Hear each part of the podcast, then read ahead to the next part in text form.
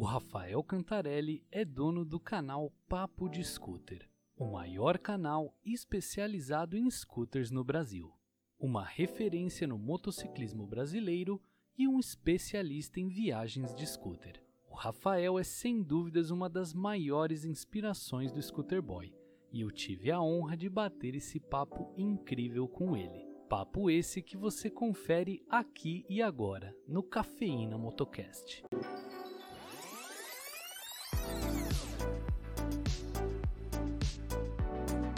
Rafael Cantarelli, que honra imensa ter você aqui no nosso podcast, cara. Seja bem-vindo. Cara, a honra, na realidade, é minha de participar, poder falar exatamente do que a gente mais gosta aqui. Além de andar de moto, é de scooter, né? Então, cara, é muito legal poder estar sempre compartilhando informação e conversando com essa galera legal, velho. Então, eu que agradeço o convite. E quanto mais canais, eu gosto sempre de falar isso no meu, lá no meu, no meu canal, que é quanto mais canais de scooter a gente tem, mais a gente consegue demonstrar exatamente a cultura da scooter para o mundo e mais gente a gente consegue atingir e trazer, né, de forma consciente, de forma prudente. Então eu agradeço demais o convite para que a gente possa trocar uma ideia aqui. Show de bola. Porque aquilo, Rafa, é o que eu até conversei com o Net House, são diversos pontos de vista do mesmo ponto e que a gente consegue dessa maneira difundir o quão gostoso e prazeroso é esse nosso meio das scooters, né? É, sabe que é uma coisa legal? Isso eu também bato muito nessa tecla, exatamente por isso que eu fomento que mais gente faça conteúdo. E às vezes você tem aquele negócio, tem gente que diz, ah, é, esse, essa moto já tem vídeo dela na internet. Por que outra pessoa fez? Ou então você pega e diz, poxa, ele copiou. Não, cara, eu gosto sempre de falar todo assunto, se for visto, exemplo, por mim, ele vai ter uma abordagem diferente porque eu tenho uma vivência, tenho uma certa experiência. Se você faz o conteúdo daquele mesmo modelo de moto, você vai ver características, vai ver coisas que você viu e que para você às vezes é interessante. E é por isso que eu gosto sempre de falar. É, eu acredito que todo conteúdo ele é muito interessante, ser quanto mais melhor, para que a gente consiga suprir a demanda. É feito o NET mesmo. Abração aí pro Net House, gente finíssima. Sempre que a gente pode, a gente tá junto. Um abraço para ele. Exemplo, o Net House, ele vive numa cidade, exemplo, de São Paulo. Então, para quem tem uma realidade como a dele, às vezes você vê ele pilotando na cidade é diferente de ver, às vezes, eu aqui em Recife, ou de ver você aí até fora, cara. Quando, é interessante esse tipo de, de a gente abordar desse jeito. Eu acho que tem muito conteúdo para a gente poder falar. Eu acho que é muito legal as visões diferentes. É outra coisa que eu acho muito legal também é o quê? quando alguém discorda de uma certa uma certa opinião sobre um determinado modelo de scooter, é bom por quê? Porque a gente pode ouvir o outro lado e, às vezes, realmente é, é, mudar a nossa ou então mostrar qual é a realidade, que às vezes aquela pessoa não está enxergando. Então é massa ter esse tipo de conteúdo. É, a discordância dentro de um... Ela sempre, ela sempre atinge é, a modificação do seu pensamento, né? Então, Sim diversas vezes eu tenho uma convicção por determinado. Isso falando mais voltado para o mundo das motos. Eu tenho uma uhum. visão determinada sobre, por exemplo, se um modelo vale a pena ou não. Aí eu assisto um vídeo seu falando um negócio que eu falo, puta, eu não, eu não pensei por esse lado. E aí tem diversos pontos de vista. E aí você consegue bater um a um e chegar na sua própria conclusão. Putz, isso é muito legal, cara. É muito interessante.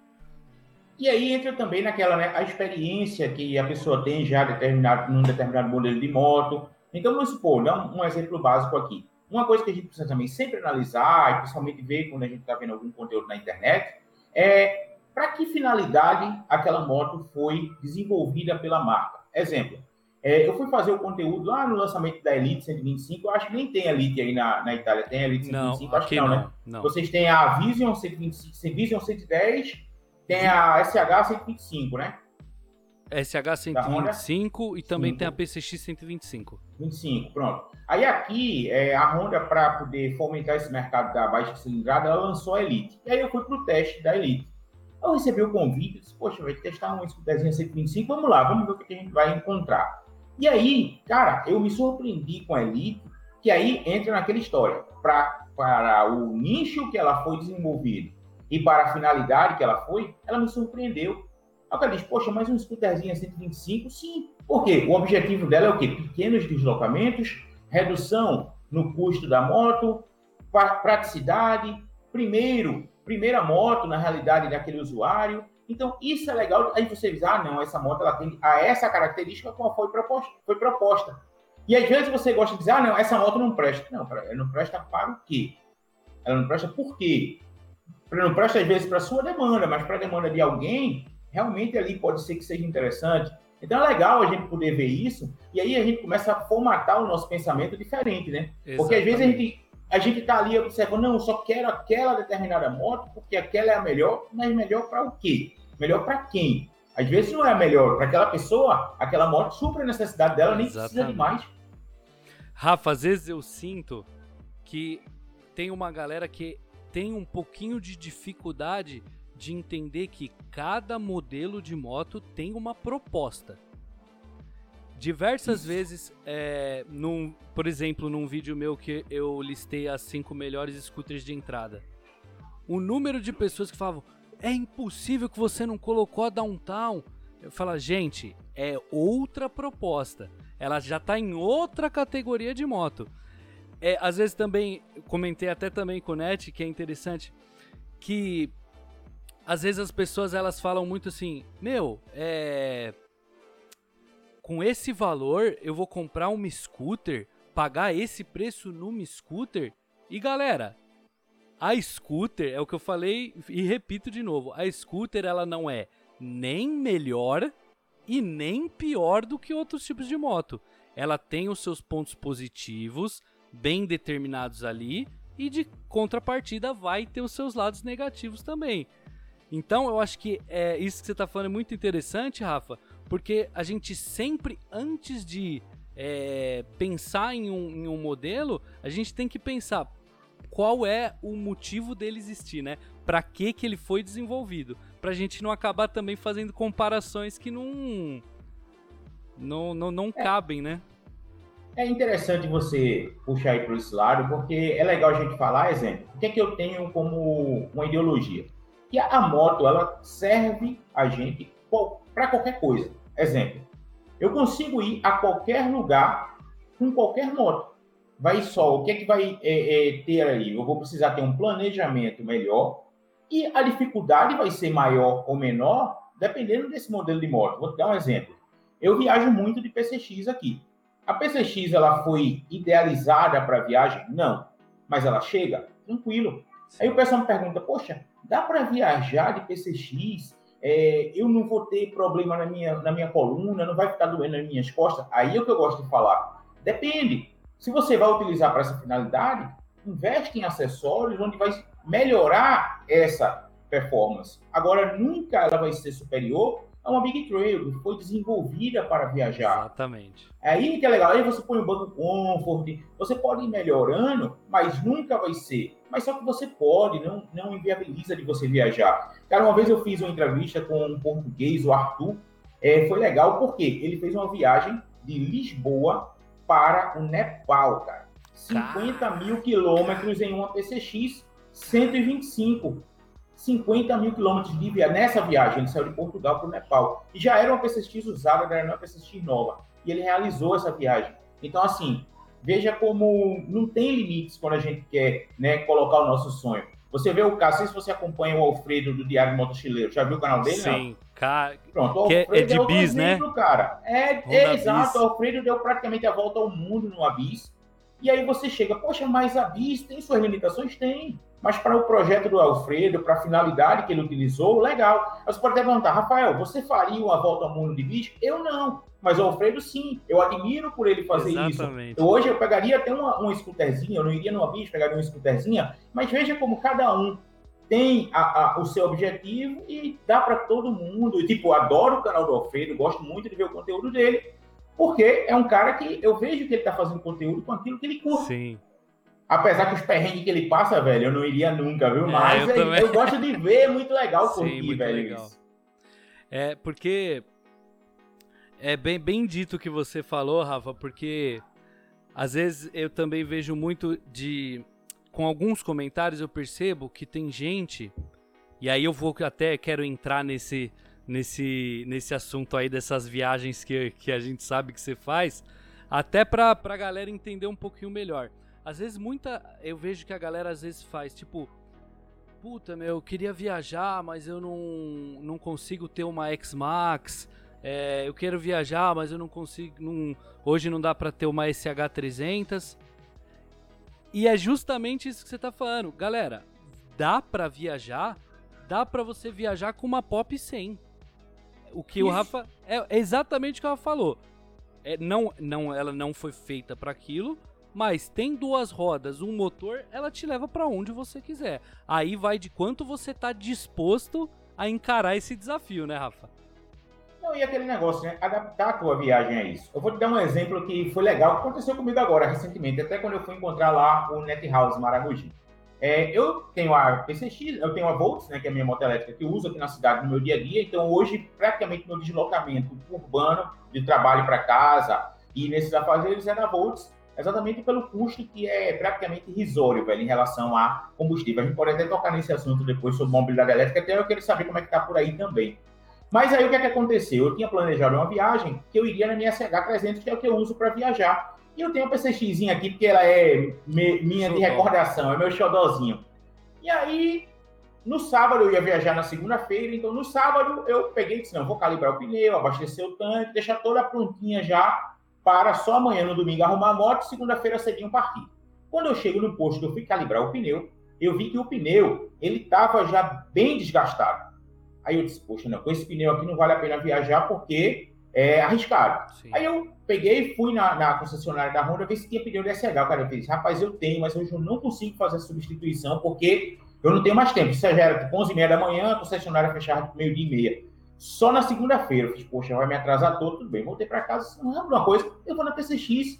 Então eu peguei no lugar, aí a PCX estava perfeita, eu fui lá olhar, ela estava belezinha. Eu tinha feito revisão na PCX há uns uns 15 dias antes dessa viagem, tava beleza, eu falei, eu vou na PCX. E aí o que, que aconteceu? Fui na PCX, a viagem foi maravilhosa, e aí eu comecei a despertar que eu poderia voltar a viajar nela também. Então o que, é que eu quero fazer agora? Alternar. Às vezes eu posso ir na SH, às vezes eu posso ir na PCX e mostrar exatamente ao pessoal que você não precisa ter uma moto de média para alta cilindrada para viajar. E aí você desmistifica esse tipo de coisa. A viagem foi extremamente é, divertida e com uma coisa que foi mais legal ainda. Cara, o custo foi muito baixo. Mais baixo foi tipo é. metade do que eu gastaria com a SH de combustível, eu gastei na PCX. Então, eu comecei a ver, poxa, como é também muito mais barato viajar nela. E a gente fez a mesma velocidade média que faria na SH, a gente fez do mesmo jeito. Agora, claro, se você vai fazer uma viagem muito maior, claro que viajar na baixa cilindrada vai ser mais desgastante. Sim. Mas o que eu sempre falo, não inviabiliza seu sonho, cara. Porque, Rafa, é igual você falou interessante, às vezes é mais fácil você adaptar o tipo de viagem que você vai fazer. Sim. Por exemplo, aqui, Isso. Rafa, eu tenho uma. A minha PCX, eu tenho uma PCX 2010 uhum. 125. Olha aí. Tô com ela há quatro meses, se não me engano. Massa. E cara, o que que eu faço? Eu, eu tava muito tempo só com a, a Peugeot 50 cilindradas. Então, Sim. eu não tava indo muito longe, não tava fazendo nenhum tipo de viagem. Agora que eu peguei a PCX, o que que eu tô fazendo? Eu pego, faço 50 km de ida, 50 de volta. Aí, vou 100 km de ida, 100 km de volta. Eu vou aos pouquinhos, porque Isso. você vai. É, você pode ir colocando o percurso que você vai fazer dentro da possibilidade da moto que você tem. E aí você pode ir testando e sentindo. Não precisa fazer, é, né, agendar uma viagem de 500 quilômetros para ver o que, que vai dar. Vai fazendo de pouquinho em pouquinho e aí você vê qual é a capacidade de, de conseguir fazer viagens mais longas, mais curtas, né? É, sabe que é legal a gente também falar uma coisa que é interessante? Às vezes, normalmente, a grande maioria do pessoal olha assim, que é, é aquela viagem dos sonhos. Por exemplo, aqui no Brasil, é, a viagem dos sonhos de todo motociclista normalmente é ir ou para Ushuaia, que é no final ali da América do Sul, então é Ushuaia, ou então ir para o deserto do Atacama. Essas duas são as viagens dos sonhos é. de, aí, de qualquer motociclista praticamente, né? Só que o que, é que acontece? Às vezes, você fica com, poxa, eu quero ir, quero ir para o. Mas calma, velho. Primeiro começa aos poucos. Isso é como correr uma maratona. Se hoje você quiser, do nada, você não corre, não fez nenhuma atividade física, você for colocar um tênis e quiser fazer 42 quilômetros, você não vai aguentar. Exatamente. Agora imagina, se você começa a ir treinando, você começa a fazer 5, depois 10, 15, 20, daqui a pouco você está fazendo os 42 que não senta, é igual a viajar de moto.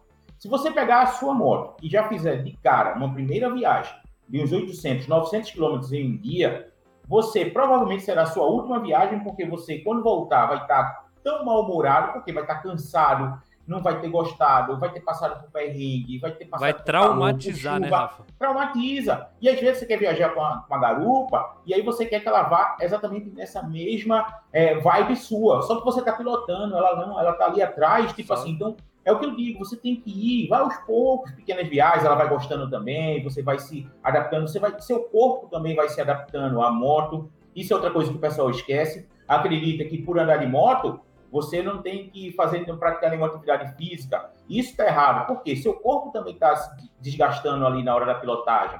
Hidratação é muito importante. Parou no posto, abasteceu a moto, lembrar de tomar água. Então, esse tipo de pequenas dicasinhas é que quando você faz todo o conjunto, cara, você vê que a, a, sua pilotagem flui muito melhor. Hoje eu digo a você, eu faço 850 km de PCX e tô de boa, cara. Tranquilo. Porque é uma experiência, né, Rafa? Isso, é o que, isso. É o que você falou. É, a gente às vezes esquece que por é, acelerar e não ter que fazer nenhum estímulo muito forte, é um baita de um. É, o seu corpo passa por uma adaptação, né? É, a sua cabeça passa por uma adaptação, então não é. E Rafa, uma coisa também, agora é, eu quero pegar aqui o que você falou para responder um, um, um, inscrito que me mandou uma, uma, uma coisa no Instagram que era o seguinte, cara. Ele falou, pô, cara, o que, que eu posso fazer para minha esposa começar a gostar de andar de moto? E aí Massa, entra muito no que você falou agora, Rafa, que é sabe o que? Galera, às vezes você, você que, vamos supor, sua esposa não gosta tanto, seu companheiro, sua companheira não gosta tanto. Você não pode pegar e traumatizar eles, por exemplo, como na situação que o Rafa falou, de você fazer 800, uma viagem de 800 km com uma elite aí a tendência é que você realmente assuste a, a, a, o seu garupa, né, Rafa? É, eu, eu, é interessante a gente poder falar um pouquinho disso. Aí eu até posso dar algumas dicas aqui de como é, é, que você pode fazer. Mas primeiro, antes de até começar a pensar nisso, você tem que fazer uma coisa muito, muito importante é realmente a sua garupa ela quer participar, ela quer viajar, ela quer passar por isso. Se realmente ela não quiser de forma alguma, não queira forçar porque acredito que isso daí é ruim tanto para ela quanto para você. O que é que você pode tentar? É convencê-la a que é legal. E aí parte naquele primeira coisa que a gente estava falando antes. Começa por pequenos trajetos, por passeios que você vai e volta no mesmo dia. E aí você começa a mostrar a ela que, pô, pode, pode viajar? Pode. A gente pode ir aí. Uma dica legal, ver um lugar que ela quer ir, não que você quer ir. Por quê? Se é um lugar que ela quer ir, você já convence, oh, mas vamos de moto? Vai ser legal. Então, já, primeiro, você já vai ser atendido, porque você já começa a viajar de moto. Ela vai para um lugar que ela está afim de, e deseja conhecer, está querendo ir. Então, para ela também vai ser uma experiência que vai ser interessante. Porque o que eu vejo muito é, o cara quer viajar de moto, diz, vamos viajar de moto. A mulher não sabe para onde vai, ele não compartilha o roteiro, não senta e planeja junto, não debatem esse tipo de coisa, e aí começa o quê? A traumatizar. E às vezes ela pega aquele, poxa, não gosto, e também não adianta forçar. Então, assim, é legal você ir construindo esse tipo de coisa e mostrando como é legal, mostrando. Tem muita garupa também que no começo acha que, ah, não, é perigoso. Aí você tem que demonstrar que, se você pilotar de forma consciente, ela não é perigoso. Você, claro, tem que pilotar com muita cautela, e você vai construindo isso daí, bota ela para participar, é, e isso é massa exatamente por conta disso. De repente, é, arruma um outro parceiro que tenha também, alguém que queira viajar, então vão dois casais, então isso aí também colabora. É, eu já digo, se você é muito inexperiente ainda no mundo das duas rodas, evita viajar sozinho. Muitas vezes a gente muito, viu, vê eu viajando né, sozinho. Tá? Sozinho, quando eu gosto de falar, é uma moto, tá? Normalmente eu vou sempre com Vanessa, então é, é com garupa. Mas é uma moto. Se você é inexperiente, começa a viajar com dois, três amigos ali, dois, três casais, até porque se tiver algum problema na estrada, um consegue ali Tem um suporte ajuda. Ali. É.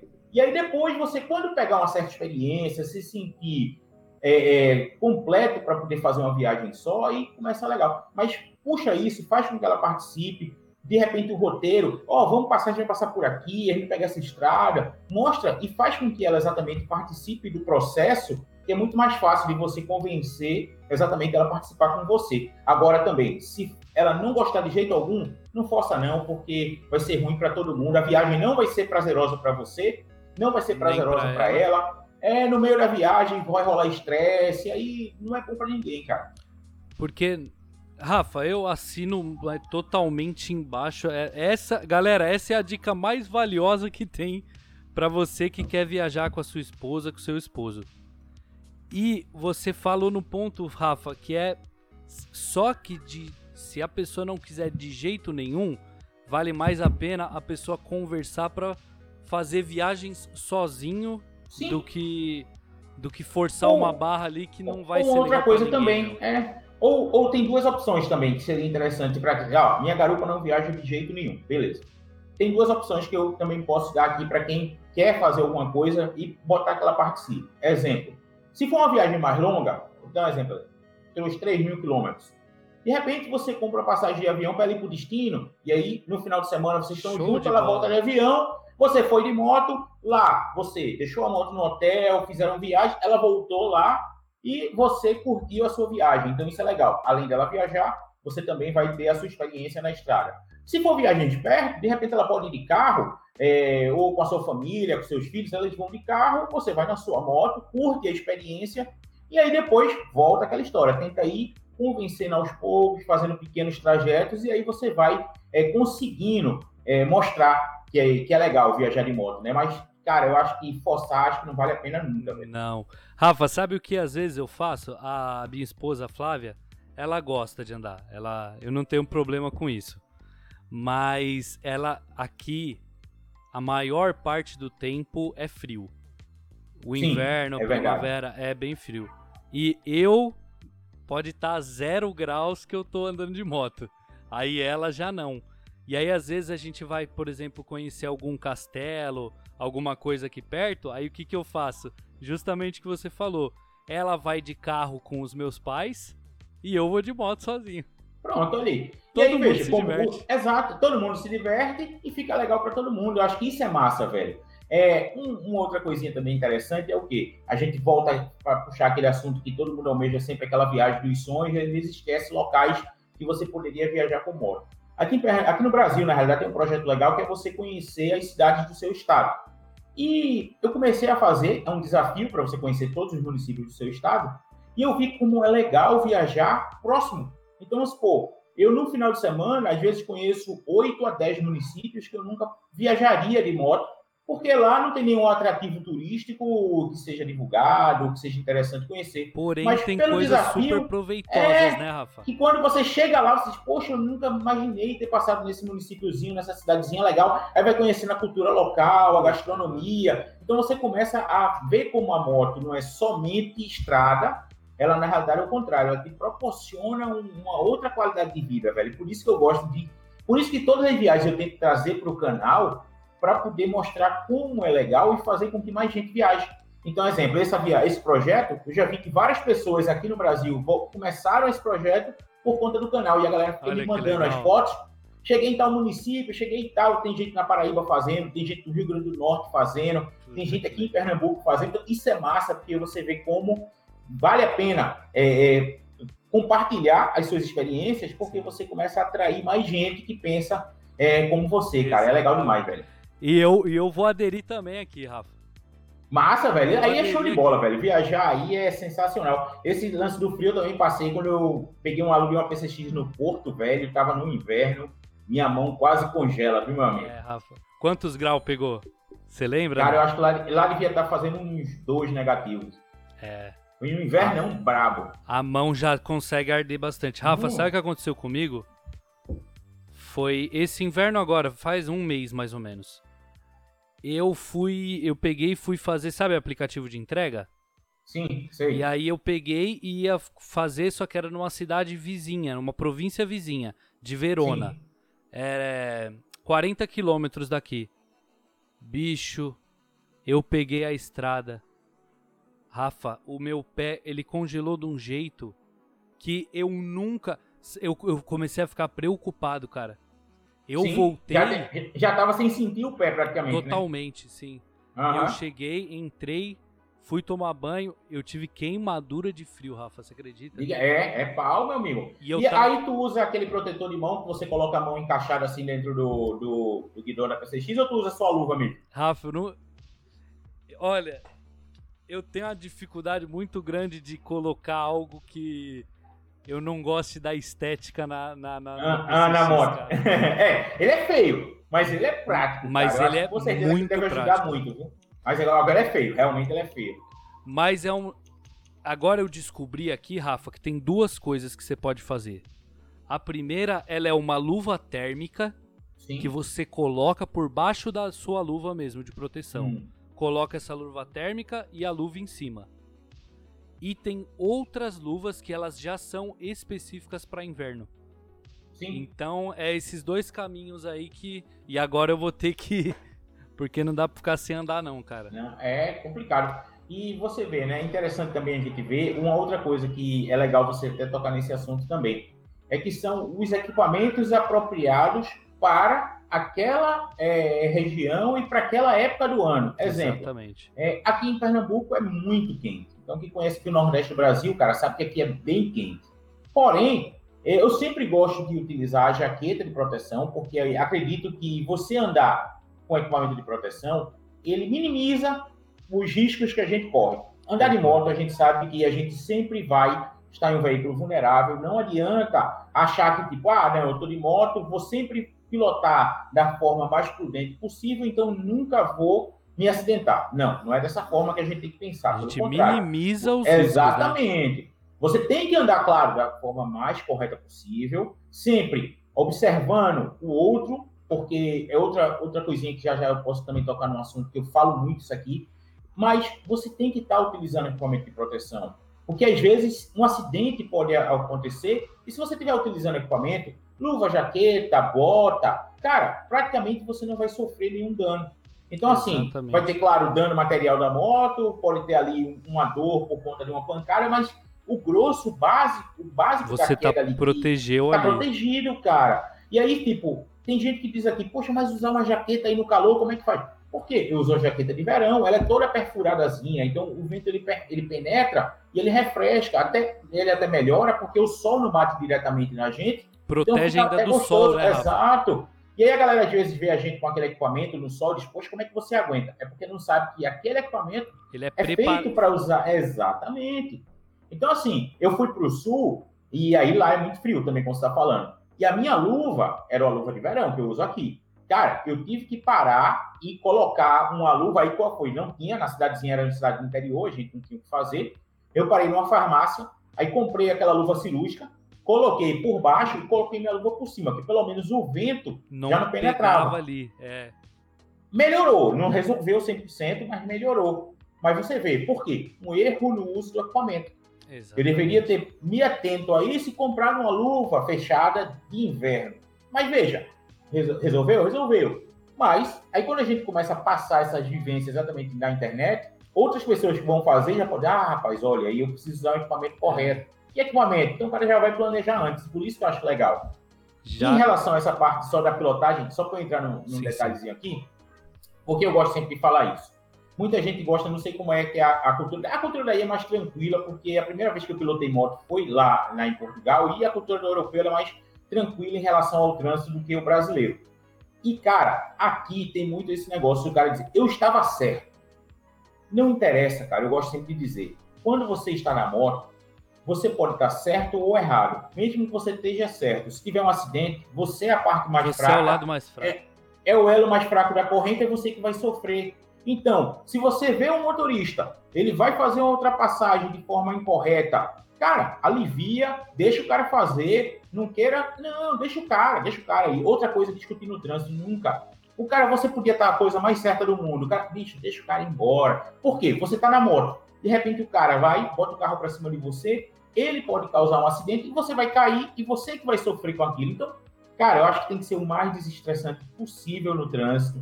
Anda de boa. Sempre lembrar, o cara que tá no carro é que tá estressado, você tá de moto, cara. Curte você tá a vida, se divertindo. É lógico, sempre, cara. E a gente conversou também ali, eu e o Net House. Quanto mais prudente você é, quanto mais defensivo você é, mais você se diverte. Sim, Porque você não exato. vai estar tá preocupado com machucado para curar, você não vai estar tá preocupado com carenagem para trocar, moto para consertar. Então, o que o Rafa falou é certo ou errado, galera. Quem tende a se ferrar mais é o motociclista, sempre. Pode estar tá certo, pode estar tá errado. O cara invadiu, vai embora, cara. Tudo bem. Alivia você. Se proteja sempre. Ninguém vai te proteger no trânsito. Quem tem que se proteger é você. É, e uma coisa que a gente vê também, muito acidente de moto, ele é ocasionado exatamente por imprudência do motociclista. Então ele é imprudente, a gente vê muita imprudência no trânsito. E aí o que acontece? A moto ela fica sendo às vezes mal vista pela sociedade. Sim. Porque você vê um alto índice de acidente, e aí quando você, eu recebo muito essa pergunta também lá no canal. O pessoal diz: "Poxa, Rafael, eu quero pilotar, mas a minha família não deixa, a minha família acha que é muito perigoso". E a resposta que eu dou é: é verdade, a sua família está certa, a sua família não está errada. Então, assim, não adianta você também ir contra a sua família. Pelo contrário, você tem que mostrar à sua família que Dá para pilotar de forma consciente, dá para pilotar de forma prudente, utilizando os equipamentos de proteção, mostrando que a grande maioria dos acidentes são por imprudência, que o pessoal que se acidenta não está usando equipamento de proteção e que você vai usar. Então, veja como o, o, o olhar tem que ser diferente. Porque se a gente realmente for olhar para a estatística, a gente nem subiria numa moto. Sim. Porque pela estatística, a moto é extremamente perigosa. Mas por quê? Aquela galera que faz aquela estatística, ela é muito imprudente. Ela está fazendo o que não deve. Cara, eu vejo aqui o cara fazer ultrapassagem entre o carro e o meio-fio. Ou às vezes o cara tá no semáforo, onde o semáforo fechou, tá vermelho, não é para ele passar, ele olha para um lado, olha para o outro e passa. Vai Beleza. Vai embora. O que que acontece? Daquele ali não aconteceu nada com ele. Mas se de repente um dia acontecer? E sabe o que é, que é mais engraçado? Dois, três semáforos à frente, eu chego junto dele. Então veja que aqui é é legal isso. Você vê que, cara, não precisava você ter passado, não precisava você ter avançado. Você acaba chegando nele. Não mudou então, em assim, nada na vida nada dele. Nada na vida dele. Aqueles, às vezes, 5 ou 10 segundos que ele ultrapassou aquele sinal vermelho, que poderia ter ocasionado um acidente, eu cheguei junto dele no mesmo momento. Então não mudou absolutamente nada. E eu estava ali seguro da forma correta de pilotar. Então, Exatamente. às vezes parece meio clichê a gente falando, cara, ande certo. Sabe o que é que eu vejo? É que a galera erra em fazer o básico. Cara, se você fizer o básico bem feito, você vai ter vida longa nas duas rodas sempre, cara. Não inventa. Não! Não nunca. inventa, cara, não inventa. É engraçado quando eu faço teste de moto, a galera sempre pergunta: qual é o top speed? Qual é o top speed? A galera se preocupa muito com um negócio chamado top speed. Eu digo, cara, pra que saber? Beleza, mas tu não vai usar isso praticamente nunca, velho. A galera pergunta qual a, a, a, a, aceleração que você faz na PCX, qual é o máximo que você dá no estrado. Eu fiz, cara, normalmente eu viajo ali em torno de 90, 100, eu preciso mais do que isso. Eu vou a qualquer lugar nessa viagem. Para que eu vou andar 130, 140? Ah, mas tem moto que dá 180. Para quê? Você está no autódromo, você está numa pista de moto velocidade, não, você está no trânsito, está numa estrada. De repente você está na estrada, passa uma vaca, passa um cavalo. Quanto mais rápido você tiver, Exato. Quando o cara está no autódromo de moto velocidade, ele pode andar a 200, 300, que ele sabe que nada ali vai entrar na frente dele. Ele só precisa ter a habilidade de conduzir uma motocicleta. Quando a gente está na estrada, é diferente. Além da habilidade que a gente precisa ter, fatores aí é, acontecem nessa estrada e outra, né? No moto velocidade, ele está acostumado com um determinado trajeto. A nossa estrada ela muda todo dia. Mesmo Exatamente. que você passe no mesmo local todo dia, pode, pode ter algo ali um buraco diferente. novo naquele diferente. Exato, um caminhão pode ter passado e ter derramado óleo na pista. Um acidente pode ter acontecido e ter derramado algo, é, areia, ou de repente tem um animal, como eu falei, passando, um cachorro. Isso é muito comum. Então, por isso que eu digo, quando a gente sempre bate nessa tecla, galera, vamos pilotar da forma mais consciente possível, parece que a gente está falando, como eu falei, clichê, mas não, só você pilotar, cara, com certeza mesmo assim, ah, Rafael, então você está dizendo que pilotando dessa forma você está imune ao acidente. Nunca. Não. Pelo contrário, eu sempre saio de casa torcendo para voltar bem e sempre ligado nisso. Exato. E torcendo para que nunca aconteça. Pode acontecer, claro. claro que já aconteceu, eu já tive alguns acidentes. Mas cada acidente que eu tive, eu aprendi um pouquinho mais para tentar minimizar os erros na pilotagem. Cara. E evitar os próximos, né? Claro, lógico, sempre. Você entrou num ponto aqui que já faz um tempasso que eu queria falar sobre. Que é esse lan... é, é, é essa tara pelo top speed do, do, do, do, modelo, cara. Galera, vocês têm. O que a galera tem que entender, Rafa, ver se você concorda comigo também, uma outra coisa. Vamos supor que o top speed. Eu nem sei quanto, quanto é o top speed de, um, de uma N-Max. Ó, a N-Max, ela aqui no Brasil, né, que ela tem a 155, porque na Europa tá a 125, né? Eu não sei se aí tem a 150. Tem a 160. Mas... 60, né? Uhum. É, 160. Pronto, então ela aqui também, ela aqui é de 160 também. A N-Max, ela vai girar ali, ó, comigo deu 119, 119 km por hora. Isso eu tava na BR. Porém, com alguém de peso menor, um amigo meu, ele já botou no N-Max dele 134 km por hora. Então, vai depender muito. Também aí tem outras condições, né? Você ter a estrada, como é que tá o aclive, se ela tá em aclive ou declive, se ela tá plana, se tem o vento também, tudo isso influencia. influencia. Peso da moto, se tá levando bagagem, se não tá. Então, assim, mas, cara, isso aí você pode até utilizar no finalzinho ali de uma ultrapassagem, mas... Então, Rafa, aí é que tá. Onde eu quero chegar é o seguinte. Então vamos colocar um final da, da, da X-Max de 120 km por hora. Galera. Mas é da N-Max, tá? Da X-Max da, da chega a 130. Da N-Max. Final. Isso é a velocidade máxima. Ela não é feita para você andar na velocidade máxima do equipamento. O giro do motor, ele não é feito para ficar no máximo de giro o tempo inteiro. Então, primeiro, você não vai ter o mínimo de conforto andando na velocidade máxima dela.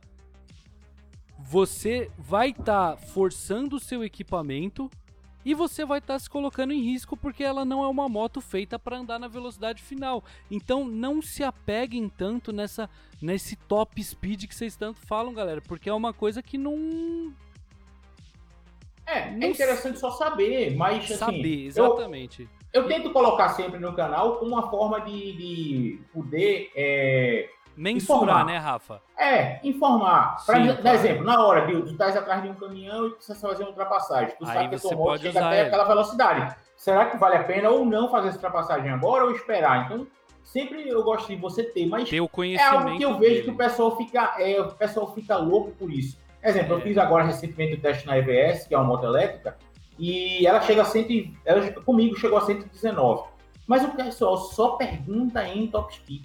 Cara, para quê? Se você andar a ela o tempo todo dessa velocidade, a autonomia vai diminuir. Diminuir para Como numa moto a combustão também. Também. Exemplo, tem o caso da minha SH300, é que quando eu estou viajando em torno de 120, 130, ela faz aí mais ou menos em torno de 21, 22 km por litro. Se eu viajar 90 a 100, ela vai ali para 27, 28 km por litro. Então você vê como dá uma diferença monstruosa, e aí entra numa coisa que é legal de o cara analisar. Às vezes o cara vai viajando nessa velocidade, aí ele tem uma autonomia mais baixa, o que, é que consequentemente ele tem que fazer? Parar mais para fazer abastecimento. No final da conta, ele, ele demorou mais, mais, durante o trajeto e chegou no mesmo, no mesmo, no mesmo tempo. No mesmo tempo, exatamente. É exatamente o mesmo tempo. Porque cada parada que ele vai fazer a mais para abastecer, ele vai gastar mais combustível, e o Exatamente. tempo final de viagem é o é mesmo. a mesma coisa. Então, assim, não vale a pena só. É, é, é legal você ter uma moto que ela possa, assim, ter uma segurança na ultrapassagem. Com certeza. Mas isso aí é risório na hora que você põe na ponta do lápis. É. É, no final de uma viagem, usar o top speed o tempo todo, o top speed, comprar a moto por conta do top speed. É, tem outras coisas que talvez sejam mais interessantes de levar em consideração, gente. Com certeza são mais interessantes de levar em consideração. Ô Rafa, é, tem, eu quero ainda falar um pouquinho sobre moto elétrica com você, mas antes eu tenho uma curiosidade aí. Como que o Rafael Cantarelli entrou pro mundo das duas rodas? Isso é uma coisa assim que eu acho legal de você contar aqui pra gente. Legal. Aí vamos só separar em duas partes, tá? Beleza. É, como é que eu entrei mesmo pro mundo das, das, motos e quando eu comecei a viajar, porque é, é um pouquinho separado uma coisa da outra. Mas vamos Beleza. lá. É, por que eu entrei para o mundo das duas rodas e por que eu entrei pela scooter? Necessidade. É, como a grande maioria do pessoal hoje precisa utilizar a motocicleta, entra por necessidade e depois até se torna paixão, lazer e assim vai. Mas por mim foi necessidade. Exemplo, eu tinha aqui na minha, minha cidade, que eu moro aqui em Recife, e a gente tem um trânsito que na Recife é o décimo pior trânsito do mundo, tá? Do mundo. A gente perde, ganha aí, né? A gente perde, a gente ganha, né? Nesse ranking maldito, a gente ganha para São Paulo, ganha para diversas grandes cidades, mas só que Recife tem um trânsito muito travado.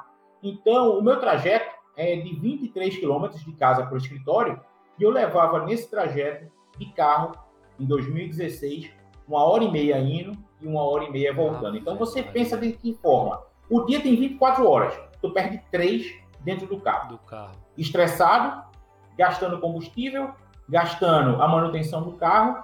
E aí o cara, bicho, nem, nem me atinava a utilizar a motocicleta no meu dia a dia. Pior, eu tinha carteira já de moto, tinha tirado há uns. Oito, nessa época já devia fazer uns seis anos, mais ou menos, que eu tinha uhum. tirado carteira. Mas em 2016, aqui é 2000 mais ou menos a minha carteira de, de habilitação de moto, mas não tinha comprado. Queria a carteira na época, fiquei com essa de comprar a moto, acabei não comprando e esqueci, fechou para lá.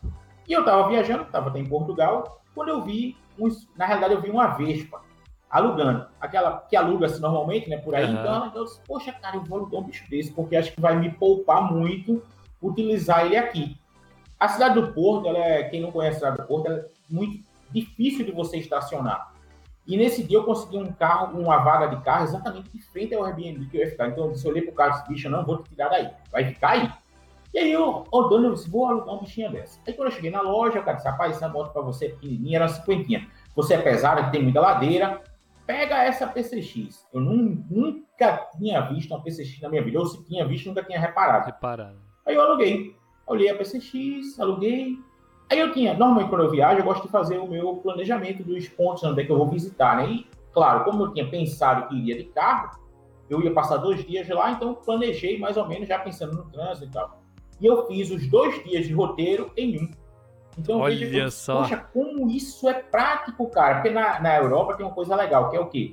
Você pode estacionar a moto na calçada desde que fique transitável então você usa o bom senso. Então, é, desde que não problema. atrapalhe. Não, atrapalhou, não você pode colocar ela na, na, calçadinha que a galera. Então eu chegava num ponto, botava a moto na calçada, entrava, conhecia, tirava foto, voltava, pegava a moto e ia pro próximo. Beleza.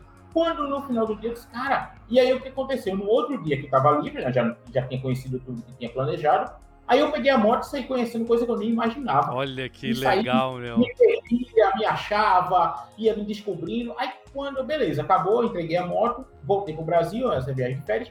Quando eu cheguei aqui, cara, na mesma semana, eu disse, cara, eu preciso comprar uma bicha dessa. não existe mais, cara. Eu, eu, já não me via mais utilizando um carro no meu dia a dia. E aí eu fui, comprei. Pra você ter ideia, na época, lá em 2016, eu gastava aí 800 reais de combustível por mês, tá? que hoje ia estar, tá, no preço que o combustível está hoje, eu ia estar tá gastando mais ou menos uns R$ 1.500 por mês. E aí eu comprei a PCX e a parcela da PCX na época era de 500 reais. Eu dei uma entrada e 500 reais de parcela. Eu, no final do mês, além de sobrar dinheiro, eu, o meu trajeto passou de uma hora e meia para 25 minutos e eu ia e voltava me divertindo no trabalho. Aí foi exatamente onde eu comecei a dizer, peraí, bicho, eu tenho que mostrar isso para o povo. E aí comecei a gravar e foi por conta disso também que começou o canal. Ah, por conta que legal. compartilhar essa experiência que é muito boa e que às vezes as pessoas não têm essa, não, esse não... radar. Não, não tá, não tá ligado. E aí entra naquela, naquela que a gente precisa fomentar exatamente que a cultura do, do tirar o preconceito da motocicleta e mostrar que dá para você fazer. Hoje, diversos amigos meus que também não pensavam em andar de moto. Hoje eles têm moto e têm scooter, até porque eu acabei mostrando que é, é, é importante você utilizar a moto da forma correta. Eles hoje usam, são extremamente satisfeitos.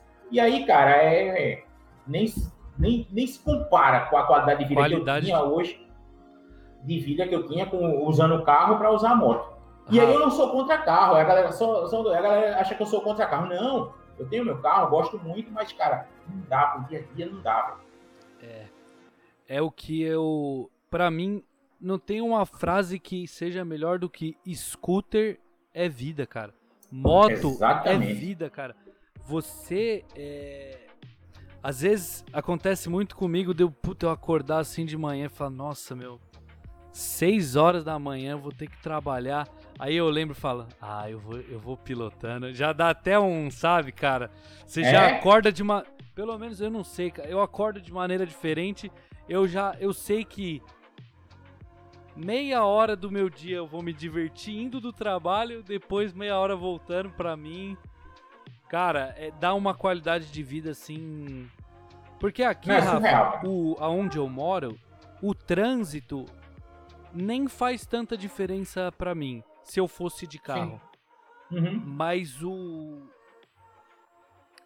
O que a moto consegue fazer com a minha cabeça, sabe? É, um, é uma terapia, cara. É uma terapia. Vou trabalhar de moto. Por mim, Rafa, de verdade mesmo, eu não teria carro. Sim. É que aqui é muito difícil de você não ter carro por conta do inverno. Senão inverno, eu, não, eu não teria carro, eu só ia andar de moto, uhum. cara. É, é, interessante isso por conta exatamente disso, se a gente falar que depende também das condições exatamente climáticas. Pronto, você vê, se tiver um dia que é, é muito, muito, uma chuva aqui muito forte, muito forte, e eu realmente precisar sair, se eu tiver carro, eu vou evitar andar de moto. Sim. E pô, cara diz, poxa, mas por quê? Porque pode ter ali um bueiro que eu não esteja vendo, que esteja encoberto, a, a pista pode estar molhada, eu escorregar. Então, assim, se eu só tiver a moto para ir, cara, você vai ter que ir de moto, beleza. Tranquilo. Mas se você tiver a opção de ir de carro e minimizar o risco, eu acho que aí não vale a pena você correr risco tendo a opção. Entendeu? Eu Mas penso da mesma opção, forma. Vai, bota a capa e vai com mais cuidado ainda, mais prudência. Exatamente. Mas sempre, se você puder a opção, não, não vai, não arrisca, não tem para quê. Também, ah, não, eu vou abolir, eu sou contra. Não, não. Isso não existe. Eu acho que a gente tem que ser muito prudente em todas as, as decisões que a gente toma na nossa vida. Exatamente. Cara. E Rafa, e quando que então virou a chavinha de falou, pô, isso aqui tá resolvendo minha vida, mas agora eu quero começar a desbravar aí esse Brasil. Quando que foi que deu, que que fez virar essa chave aí do, do viajante? Isso é legal. Isso é legal também, porque eu sempre fui um cara que adorei viajar, independente do veículo, eu sempre fui um cara que adorei viajar. De carro, de avião, eu sempre gostei. E aí, o que aconteceu? Eu viajava de bicicleta. Então, por eu já viajar de bicicleta, para você ver como eu gosto de viajar, então eu viajava de qualquer coisa, eu já viajava de bicicleta e gostava muito de estar na estrada de bicicleta. E, cara, aí o que, que eu fiz?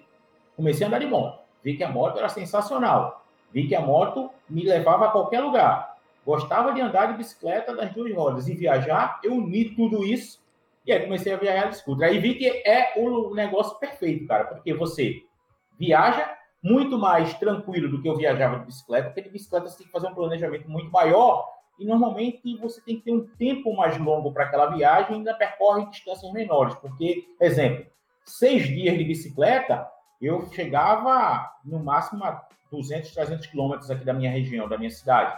Sim. Assim, né? Então, quando eu ia, normalmente em grupo, às vezes eu fazia uma viagem, eu fiz uma maior viagem que eu fiz sozinho de bicicleta, eu fiz em quatro dias, eu fiz 500 quilômetros. Então, assim, é, então, mas só que o que acontece? Hoje em dia eu faço 800 de moto. Então, para eu poder ir mais longe, eu consigo hoje, com menos tempo, ir mais longe, visitar mais me divertir. É, então é, é, muito diferente. Eu consegui, cara, eu disse, não, isso aqui é o melhor dos dois mundos. Eu tenho a viagem onde eu me sinto parte ali da estrada, que viajar de carro, cara, é diferente. Você viaja de carro, eu gosto muito de dirigir, como eu falei, mas você vê, quando você chega num posto de combustível de carro, você para o carro, abastece, você pode ir na loja de conveniência, voltar, entra no carro e parte. Se você parar num posto de combustível de moto, viajando, e um cara estiver viajando de moto, ele vem para você e diz, cara, tá indo para onde? Veja, de carro ninguém chega para você e pergunta para você tá indo. De moto, cara, tá indo para onde? Tá vindo de onde? Cara, que legal, quero, que massa, não sei o quê. Então, veja como acontece o quê? Isso daí é massa, porque você faz parte da viagem, completamente diferente de você viajar ali de carro. Então, eu achei que isso aí era fantástico. E aí, cara, isso aí me, me apaixonei por viajar de moto e hoje é a única forma que eu quero ficar viajando, tá? Apesar que eu gosto de viajar, como eu falei, de todas as formas, mas moto é apaixonante. Aqui. É legal, Rafa, você falar isso, porque é, é esse senso de irmandade que o motociclismo traz, né, cara? De saber Sim. que tem algo dentro daquele cara ali que tá no posto tem algo dentro dele que você compartilha dentro de você também. Putz, isso é muito legal, cara. Apesar que tem uma cebosa mesmo no motociclismo, viu? Mas, Totalmente, sim, sim. É, mas é minimizado aí. São, são pessoas pontuais. Mas é, é, é interessante a gente falar isso, que realmente o motociclista, ele, normalmente ele tá ali para se ajudar. Cara, uma vez eu, eu me lembro, eu tava viajando com meu brother TC, mandar um abraço para ele. TC hoje ele tá morando em Vitória, no Espírito Santo, e ele morava aqui em Olinda também. A gente viajava de vez ia para Natal. E eu me lembro que a gente parou uma vez na estrada para bater uma foto. A gente postou, cara. Não passou três minutos, um cara vinha da outra faixa, ele fez a volta, voltou e fez, velho, estão precisando de alguma coisa? Eu vi que vocês pararam. Eu falei, não, a gente parou para bater uma foto. Cara, ah, beleza, tô indo embora, não sei o quê. Veja como o cara já se preocupou com a gente porque a gente encostou. De Olha carro, aqui. provavelmente, você pararia, ninguém ajudaria, ninguém, nem, nem momento nenhum pararia para socorrer.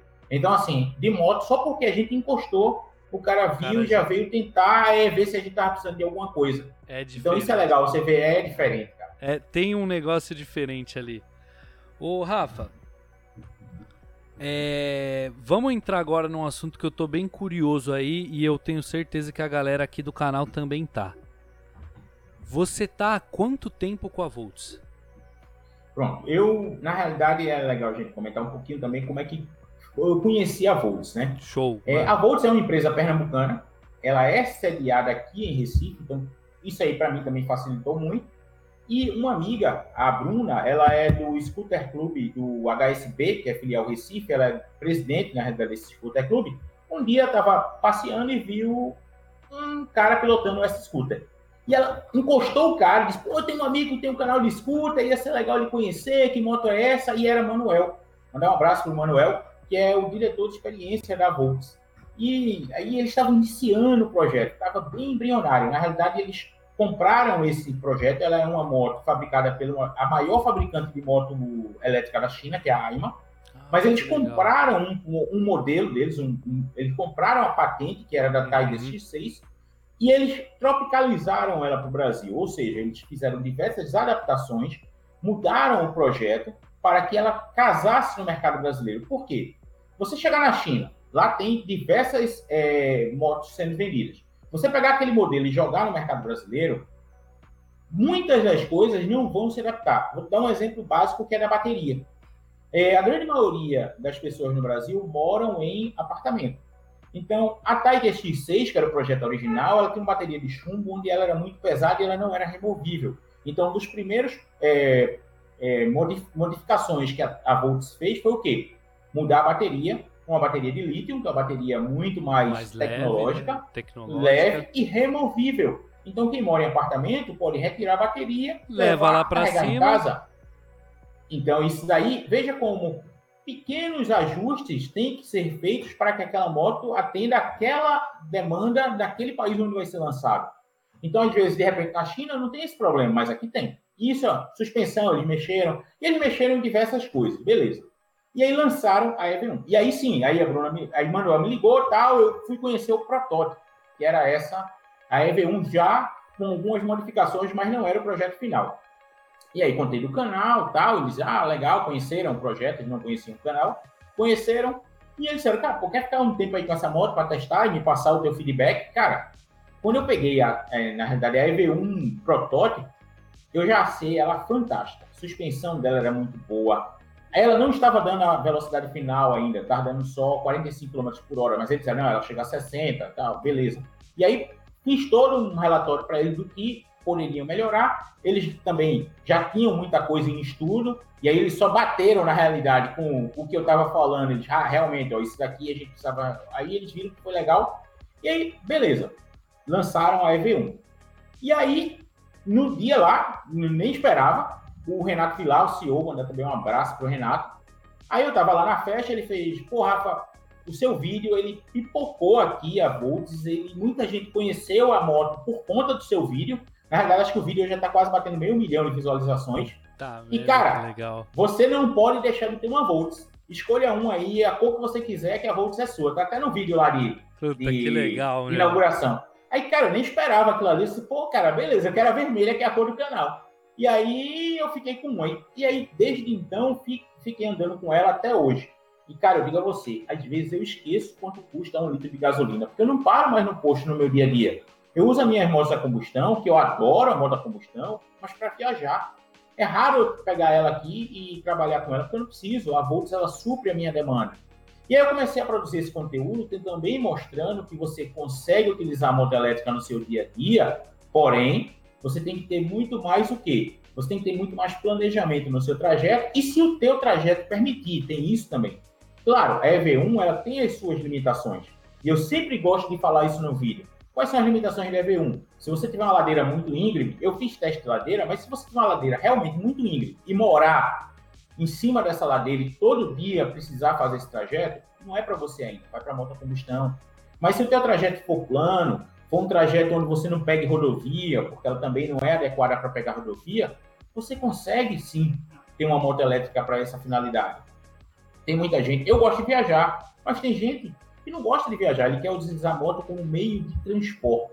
Ir e para isso eu vejo, é, ir para faculdade, tra... academia, às vezes levar o menino na escola. Então, esse tipo de coisa é com que ela veio suprir. E aí entra naquele comecinho lá do, do, do nosso papo aqui, que faz exatamente isso. Às vezes a pessoa ela não vê para qual finalidade a moto foi desenvolvida e quer que a moto atenda tudo. E não é assim. Exatamente. Você sempre vai ter o benefício de quê? Você vai ter o benefício de muita economia, praticidade de não ter que pagar imposto de combustível, quase nada de manutenção, que a manutenção é só é quase zero ali, né? Zero, praticamente zero. Eu não fiz até nada, nada. Na minha moto, eu já estou com mais de um ano, um ano e meio mais ou menos, não fiz nada. Olha zero, que nada. legal isso, cara.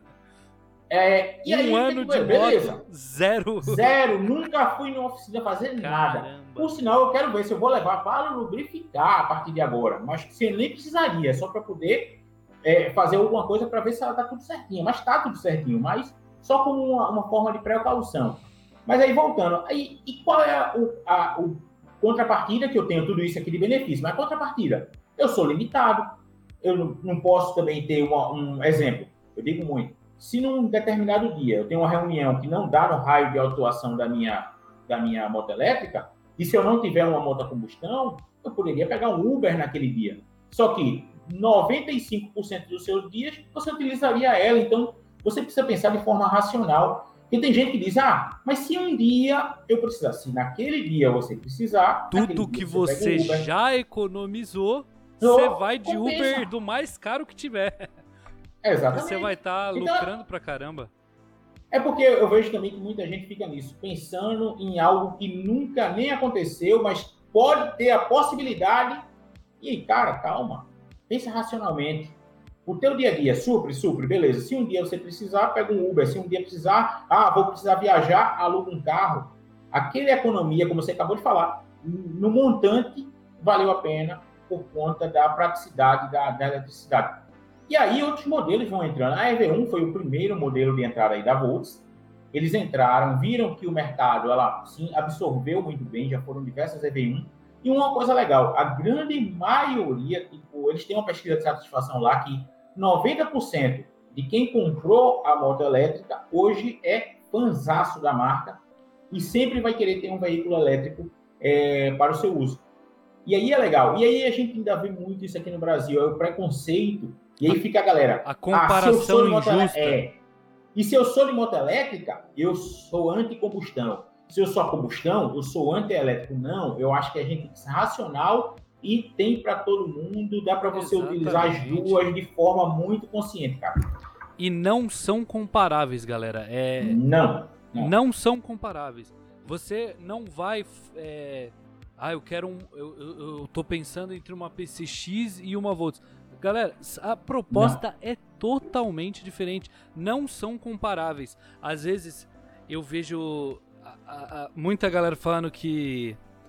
É, que. É, com, como que é que sempre tem isso, Rafa?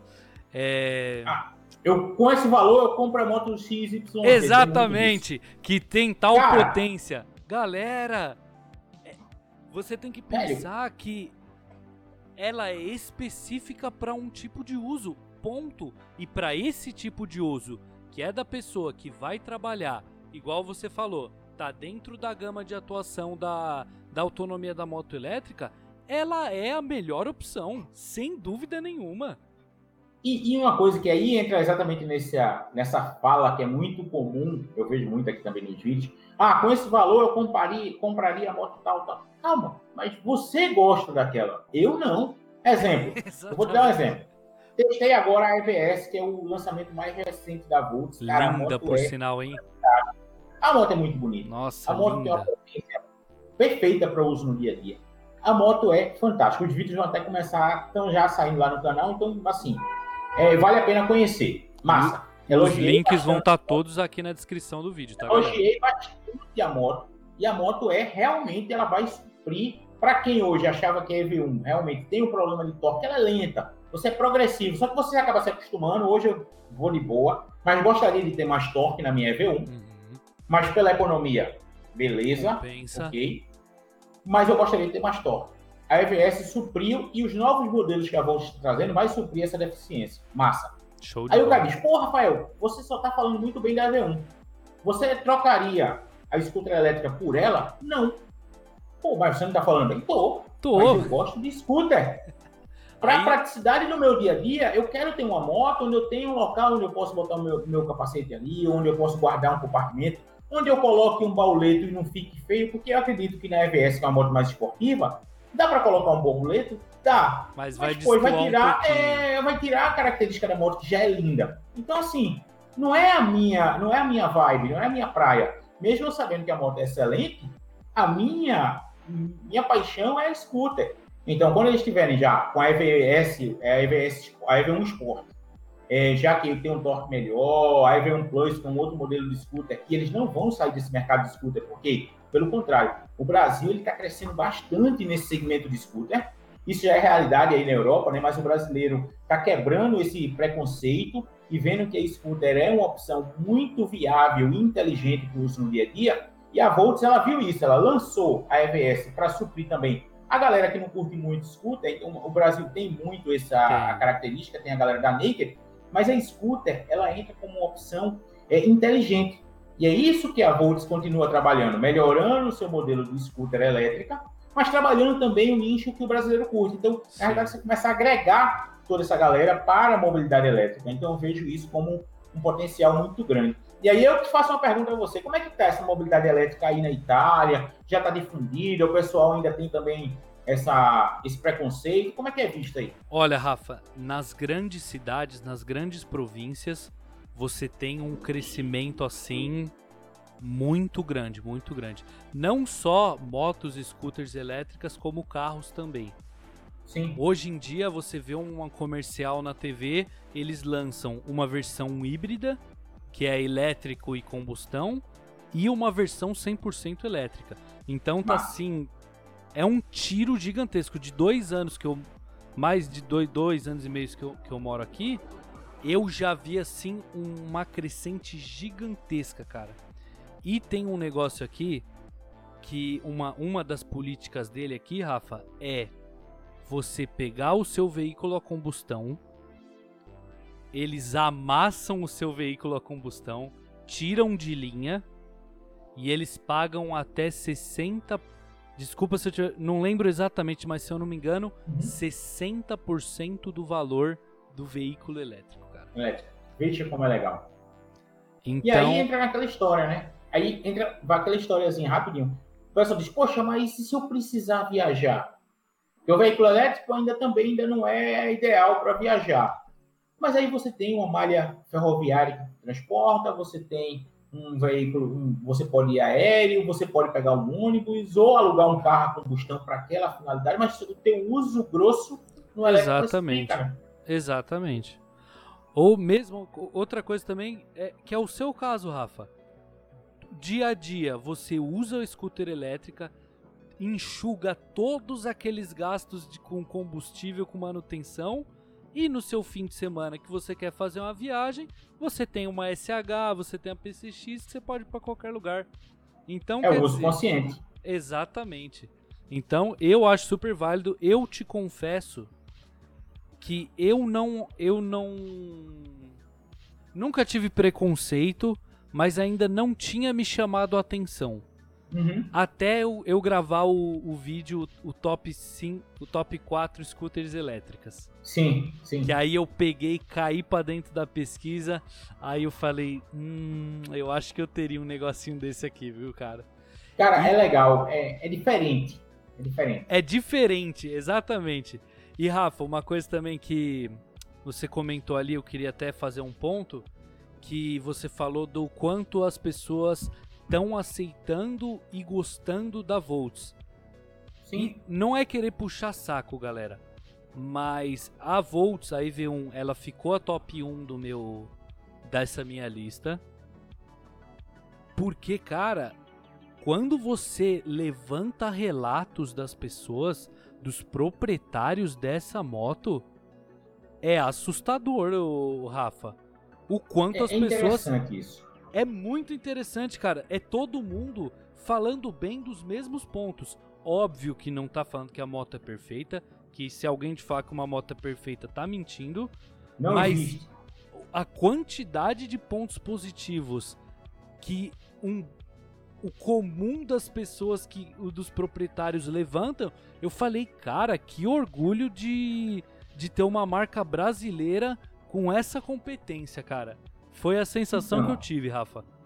É por isso que eu, que eu gosto também de poder estar aqui compartilhando até com, com a sua audiência também. É legal porque mostra que às vezes a pessoa tem, na realidade, o preconceito contra uma marca. Diz, poxa, ah, mas. E eu já ouvi muito disso. Ah, mas a moto não é brasileira, a moto é chinesa. Não, a moto, a moto é fabricada na China com um projeto brasileiro que já foi totalmente modificado. A EVS mesmo foi construída do zero pelos engenheiros aqui do Brasil, adaptada e ajustada e fabricada na China, porque eles ainda estão fabricando lá, porque hoje, cara, praticamente tudo é fabricado na China. Rafa, então, assim. É o que eu ia falar. Oi. É a mesma coisa que você falar que o seu o, a Apple é o chinesa. O iPhone é exato. É a mesma coisa. Não existe. É fabricado aí... lá por conta de, de custo-benefício, ponto. Não, para você ter ideia, só existem quatro lugares no mundo que fabricam bateria, tá? China, Japão, esses aí na Ásia, os Estados Unidos, já, mas é uma parcela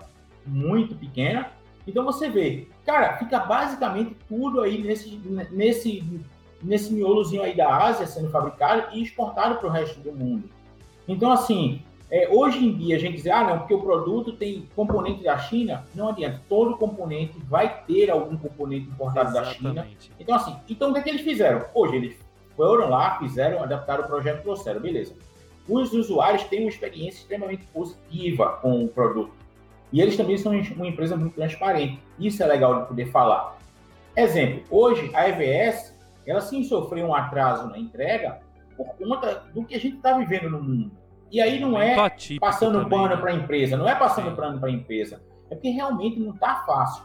E, cara, eles tavam, eu estava conversando com o Renato, que é o CEO, tem uma abertura muito grande com ele, é muito legal, a gente tem uma troca de experiência. Ele também é um cara muito aberto, ele participa, para você ter ideia, dos grupos de proprietários na, no, no Telegram, cara. Então, veja, ele é acessível. E aí ele estava dizendo, Rafael, o, o, frete para o Brasil custava 1.600 é, dólares um container onde a gente conseguia colocar lá, se não me engano, vem 28 motos. Beleza. Esse frete agora passou para 10 mil dólares.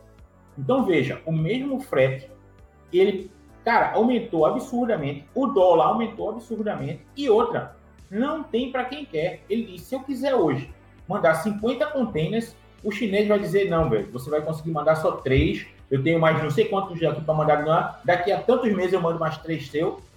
Tá entendendo como é difícil você conseguir. E aí a galera, às vezes, tipo, não tem essa consciência e ficar, ah, parece que não, bicho. Imagina, a empresa tem toda a, a, a vontade de entregar as motos. Óbvio, ela tem um consumidor que está ávido pelo produto, ela sabe que o produto dela é bom, e quem faz o teste, eu vi lá agora, pude comparar, porque eu passei uns dias com a moto, cara, o produto é sensacional. Imagina se ela ia estar tá querendo atrasar por conta de de, de querer. Não, é, é o mundo está passando por isso. A gente aqui no Brasil, as fábricas da Honda tiveram uma, uma paralisação na produção. Isso daí, cara, para você ter ideia, uma moto da Honda hoje está em torno de 45 a 50 dias. E olhe lá, depende do modelo. Tem modelo que são quatro meses para você é. conseguir. É, é, é, então, assim. Rafa, eu vi que é parece a XRE tá, difícil, tá, passando de quatro meses. Pronto, olha aí, tá difícil. Então, e aí, o que é que acontece? É, é bom a gente tocar nesse ponto, porque às vezes o pessoal também não vê muito a fundo o problema.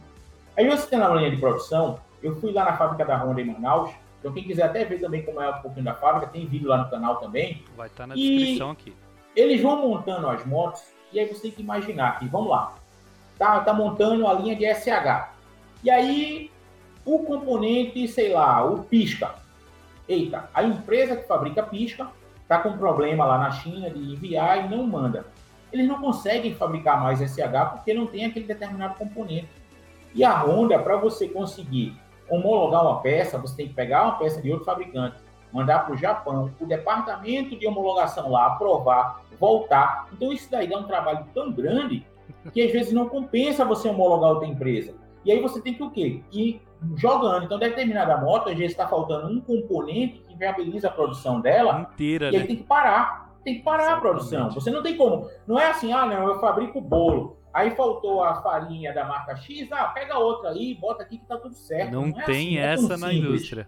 Não, não é. Você tem, você tem que seguir a risca o seu processo de fabricação, de homologação, de qualidade, tudo isso. Então faltou aquele componente, cara, para toda a linha de produção daquela determinada moto. E aí começa, na realidade, a, a ser em cadeia, né? Exatamente. Então é difícil você administrar no meio de uma, de uma pandemia como essa, que ninguém sabe como é que ainda vai ficar. A gente vê os números aí baixar, quando vê, pipocam de novo. Aí na Itália mesmo um exemplo, né? Que praticamente vocês conseguiram baixar, depois voltou. Não sei como é que tá a onda agora, se sobe, se desce. Agora como é tá... Tá por aí? É? Agora voltou a descer, Rafa.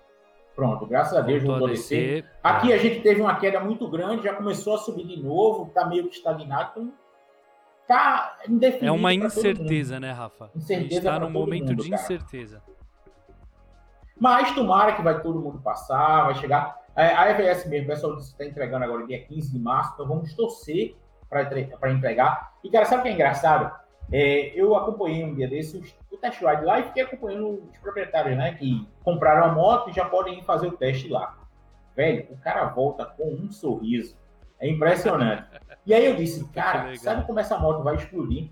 Na hora que essa moto for pra rua, e aí, quando ela chegar numa roda de amigos, e o cara chega, pô, que moto é essa? Dá uma volta, cara. Quando a galera que começar a ver essa moto na rua e começar a experimentar de um determinado amigo, de outro, cara, essa moto vai pipocar em venda, velho. Porque é. a moto é muito boa, a moto é muito legal. Eu quero, eu, eu, tô, eu tenho muita vontade de dar uma volta tanto na EV1 quanto na a nova, Rafa. Na EVS. EVS. EVS. Cara, eu tenho EVS assim tá... uma vontade gigantesca de experimentar elas, velho. Cara, é muito massa. Muito, gostei muito do teste, cara. Porque... Você vai pra, pra, eu fui pra estrada com ela, pra BR, claro. E aí, é um dos temas que até falei também num dos vídeos. Ela ainda não é uma moto que você vai viajar com ela de uma determinada cidade para outra. Porém, você às vezes mora numa, numa, região onde precisa pegar uma estrada. Pega um trechinho uma, um, de estrada. Um trecho de BR, 20 quilômetros, dá para ir de boa, ela uhum. super tranquilo. E por que eu digo que ainda não é para viajar? Porque a autonomia de uma moto elétrica, tudo vai depender da capacidade da bateria. E hoje é um dos itens mais caros da moto é a capacidade da bateria. Tanto moto quanto carro, né? Então, é, as baterias é um que são usadas, caros, né? Exatamente. Então, assim, o que é que acontece? Se você quiser uma autonomia gigantesca, como eu vi no Salão Duas Rodas, tem uma moto elétrica com autonomia de 500 km. Aí ela diz, poxa, numa dessa já dá até para viajar. Dá, tranquilo. Beleza, mas aí. Então, mas aí você tem que botar alguns pontos aí. Primeiro, essa moto com essa autonomia, ela lá em 2019 custava 50 mil quilômetros, é, 50 mil reais.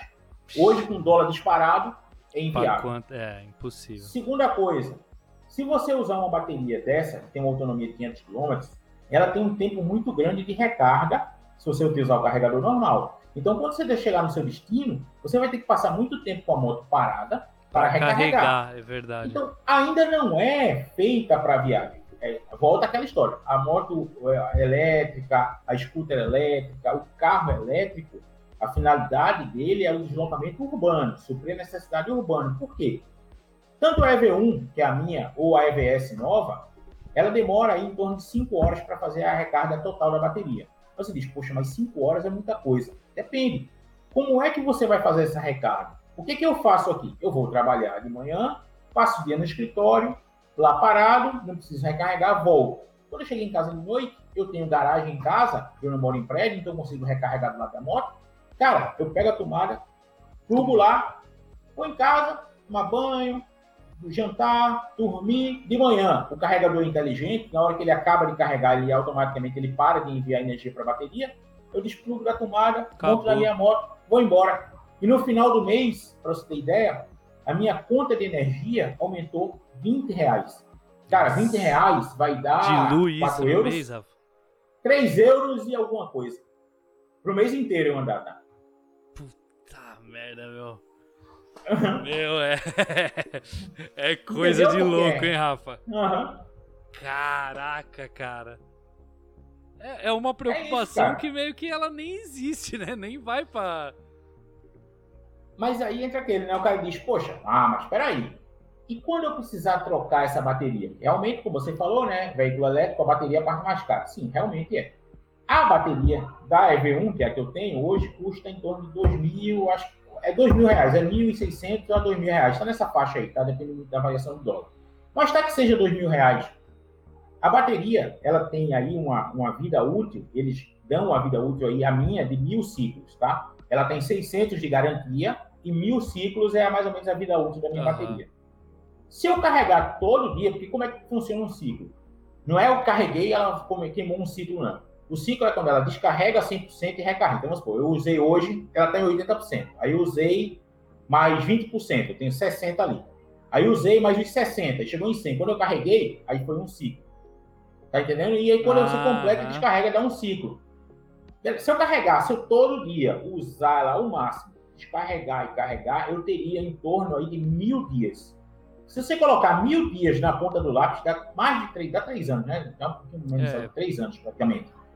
Cara, três anos usando a moto todo dia, do começo ao fim da carga, aumentando 20 reais na conta de energia, cara, isso daí é irrisório. No final de três anos, o dinheiro que tu gastou, tu já compra outra moto e ainda tem aquela para vender. E que a bateria, na realidade, ela não para com mil, não. Ela começa a ir perdendo carga gradativa, entendeu? E... Então é. Exatamente. É, cara, é, e outra coisa. É, é, ir pra conta, cara. É ir pra conta. Outra pra coisa conta, que tem que levar muito em consideração é a manutenção dela que não existe. Não, é pneu, pastilha. Ah, claro, né? Ah, sim, um dia pode sim ocasionar de quebrar um motor, pode um dia quebrar um módulo, mas o, a, o veículo a combustão também não, um dia também, pode quebrar exatamente. o motor, pode. É, é. assim. Nem, nem isso, nenhum entendeu? equipamento tá livre desse. Não, nada, pode acontecer, né? É claro. Rafa, é, agora a gente vai se encaminhando aqui para finalizar e eu tenho três perguntas que eu faço para todos os convidados aqui. Beleza? Massa, vamos embora. Então vamos embora.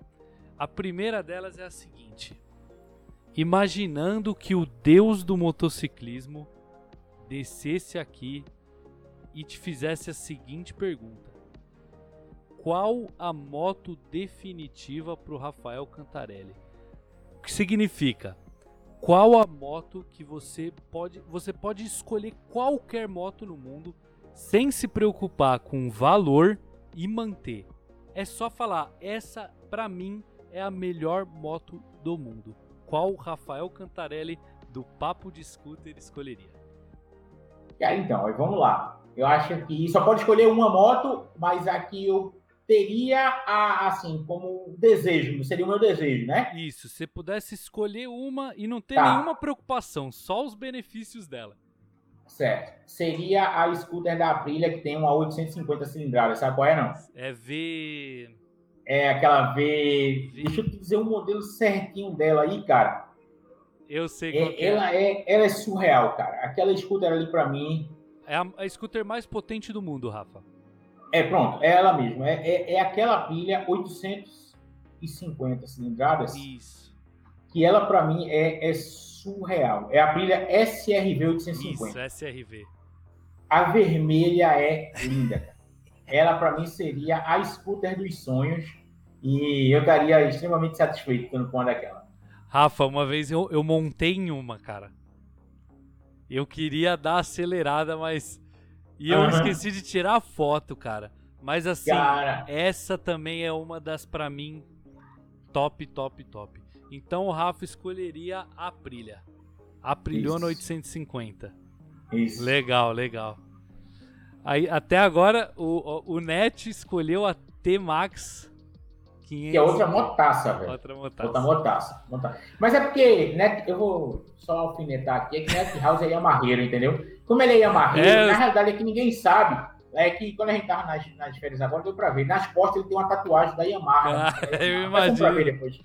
Eu imagino. Ele é, pago, ele é comprado da Yamaha também. Ele é comprado da Yamaha, ele é comprado da Yamaha. Ele, ele, é. Ele passa pano pra Yamaha. Ele passa pano pra Yamaha.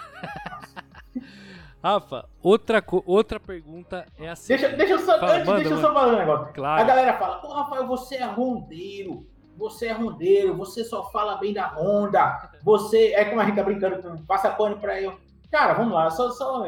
Eu tenho PCX desde 2016, nunca me deu um problema. Eu tenho a SH, nunca me deu um problema. Eu tenho, o meu carro é um SIC, também nunca me deu um problema. Eu vou falar mal de uma marca que nunca me deixou na mão e nunca me deu problema? Não, a questão não é ser fanboy, rondeiro, não. As marcas, elas são muito boas, todas elas, a Yamaha, todas as marcas são muito boas. Cada um tem suas características. Mas eu nunca tive nenhum problema. Por que eu vou falar mal de algo que eu nunca tive nenhum problema? Rafa, então, assim, a galera não, não vê isso. A galera gosta de, tipo, a galera gosta de vídeo. Tem que, que ter alguma coisa. Fala, treta, reclamando. E tipo, o cara chega e diz: Você não vai falar mal? Vou falar mal do quê? Pô, a moto é maravilhosa, a moto me supriu a necessidade, me atendeu às expectativas na qual ela foi, foi projetada. Eu não tem que falar mal de marca XYZ, porque isso aí atrai, é, a, a. Não. Agora, se algum ponto foi negativo, claro, a gente tem que falar. Exatamente. Mas bicho, é, é muito difícil você ter um problema, a não ser que seja um problema crônico, que é o que eu disse, eu nunca passei por nenhum problema crônico em nenhum dessas motos que eu tive, eu não preciso falar mal. Com o Neto a gente brinca, mas por que o Neto ficou para Yamaha? Ele teve uma ótima experiência, experiência com o Max, uma ótima experiência com a X-Max, teve Lander, teve Lander, uma experiência. Exatamente. Então, é, a marca vai cativando o cara porque ela vai te dando boas experiências e você vai, claro, tentando ficar naquela marca. Então, assim, é, é engraçado, a gente brinca, mas, mas Net House passa mas resumindo, o Net passa. A gente não, passa. mas o Net passa. Mas, Rafa, isso aí é muito interessante de falar, porque eu vejo que a galera não entende direito a diferença entre um fanboy e um fã. Eu sou fã da Honda. Porque a mesma coisa que você falou. Eu, todas as experiências que eu tive, para mim com a Honda, eu, eu sempre fiquei satisfeito. Na minha adolescência andava de bis, nunca vi uma bis quebrar. É, comprei a PCX, o meu carro é um Fit que é, nunca me, me deu uma dor de cabeça. Então, eu sou fã sim da, da, da Honda. Eu não sou fanboy. O fanboy Isso. é o fã cego. A Honda pode é, fazer o que for que eu vou defender. Não. Aí tá errado. Aí tá errado. Isso é o tá fanboy. Tá eu só sou fã. Eu sou fã da Isso. marca. Eu gosto muito da marca. Agora, o fanboy é o que vai dar problema, a moto vai estar tá ruim. Não, mas veja bem. Não, e não é o meu caso. E também posso garantir que também não é o seu caso, entendeu? Não, não. Pelo contrário, na realidade, quando aí eu faço vídeo com moto da Yamaha, aí diz, ah, você é o Yamaheiro. Aí eu faço vídeo com a moto da. Você. Não. É porque a galera gosta exatamente disso, de que o cara pegue e só fale coisas negativas daquele. Teve uma coisa, que isso eu tenho um, um, um, critério muito grande lá no meu canal, é assim. Se eu ver que o produto ele é ruim, eu nem trago no canal. Eu nem coloco. Porque eu tenho uma seguinte visão.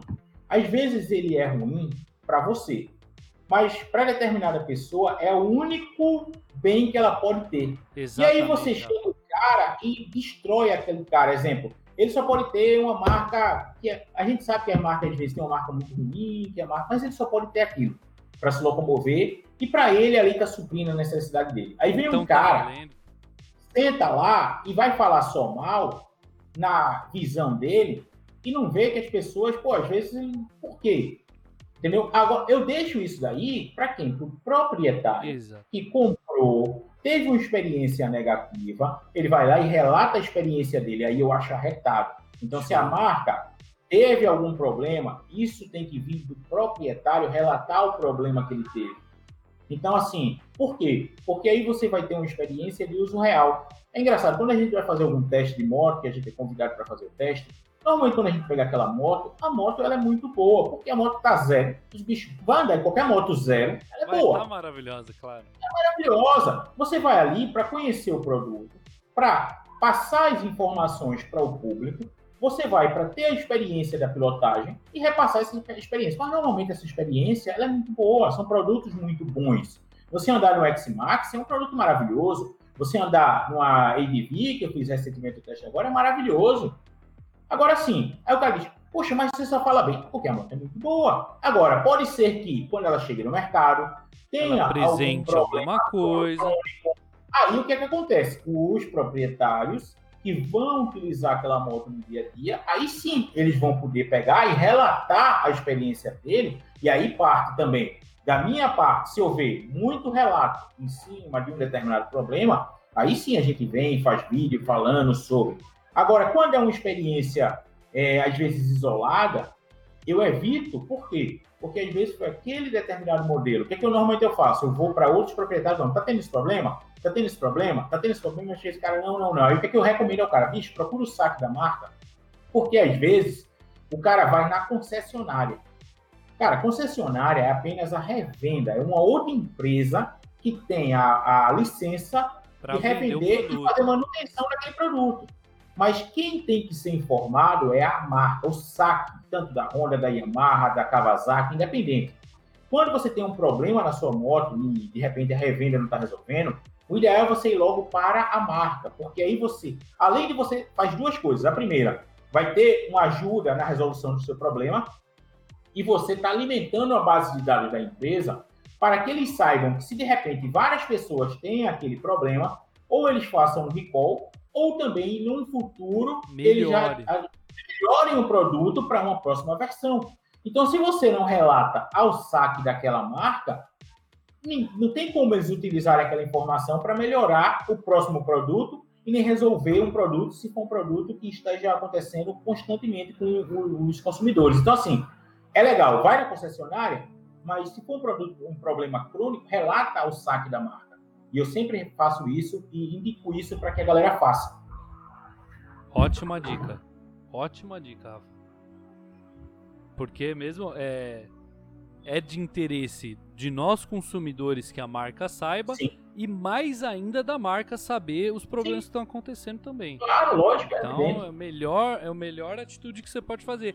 Não às vezes que eu vejo igual aí vim aqui, vem no canal, você joga, destila tudo, ganha um monte de visualização, mas que talvez o que você esteja propagando não é algo tão construtivo quanto poderia ser, entendeu? É exatamente isso. Perfeito, cara. Esse pensamento é o mesmo que eu tenho.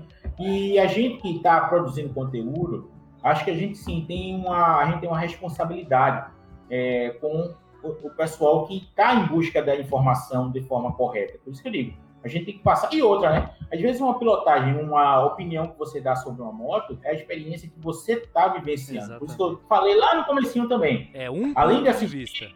assiste vários, porque se vários estão falando a mesma coisa, realmente é que. Mas de repente, no teu caso, tu pode ter tido um outro ponto, uma outra experiência, uma outra, é, uma outra vivência, num outro trajeto, numa temperatura diferente. Então tudo isso vai influenciar. Às vezes, exemplo, é, eu peguei uma estrada e senti que eu estou tendo uma turbulência no capacete.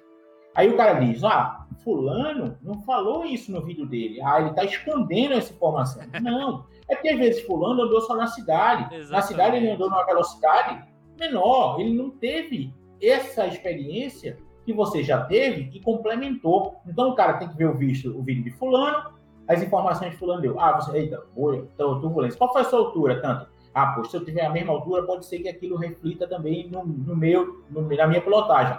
O cara diz, não, eu sou mais baixo, não, então provavelmente isso não vai. Vou fazer o teste para ver.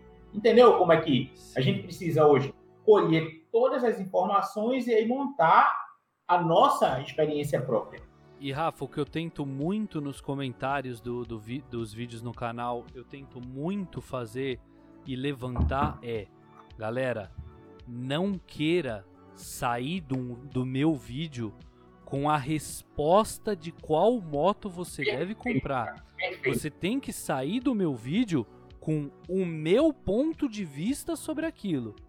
Aí você Isso. vai, vai no canal do Rafa, vê o que ele tem para falar, pega aquilo, coloca num potinho e no final a responsabilidade de escolher um produto que vá atender às suas expectativas por conta própria, por conta sua, é você.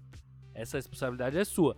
Você tem que Isso, filtrar tudo que você vê. Você não vai entrar no canal do Rafa e falar assim: Meu, vou comprar PCX por causa desse vídeo. Não faça isso, entendeu? É, a, gente, a gente, como criador de conteúdo, é, não é isso que a gente quer que vocês façam. A gente quer que a gente some com uma parcelinha do nossa, da nossa experiência para você tomar a melhor decisão possível para você. Não é verdade, Rafa? Perfeito, cara. Seu comentário é exatamente a mesma coisa que eu penso. Por isso que eu fomento, quanto mais gente produzindo conteúdo, quanto mais canal de scooter, melhor. Então, por quê? Cada pessoa vai ter a sua vivência, a sua experiência, vai passar, vai ter mais gente. Exemplo, isso é legal que a gente está fazendo aqui, porque é, eu estou aparecendo aqui para a tua audiência, de repente tinha gente que nunca tinha visto meu canal e vai chegar e vai conhecer. Difícil, você, gente... Não, não, mas tem, cara. A gente, e, e aí é legal, porque é, é interessante a gente pensar desse jeito.